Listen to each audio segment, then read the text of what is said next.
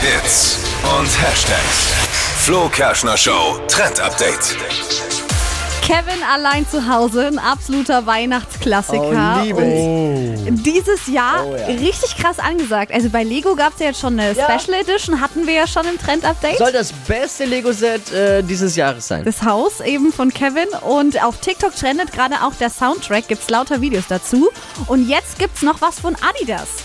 Okay. Sneakers im Kevin allein zu Hause Style. Ist eine Limited Edition mit so weiß-roten Streifen und sieht genauso aus wie die Schuhe, die Kevin in dem Film trägt. Ist mir noch nie aufgefallen, welche Ja. Schuhe Kevin in dem Film trägt. Mir auch nicht, aber jetzt im Nachhinein schon. Und Adidas hat die jetzt eben rausgebracht und die sind jetzt schon krass gehypt. Also Vorbestellungen sind schon en masse eingegangen.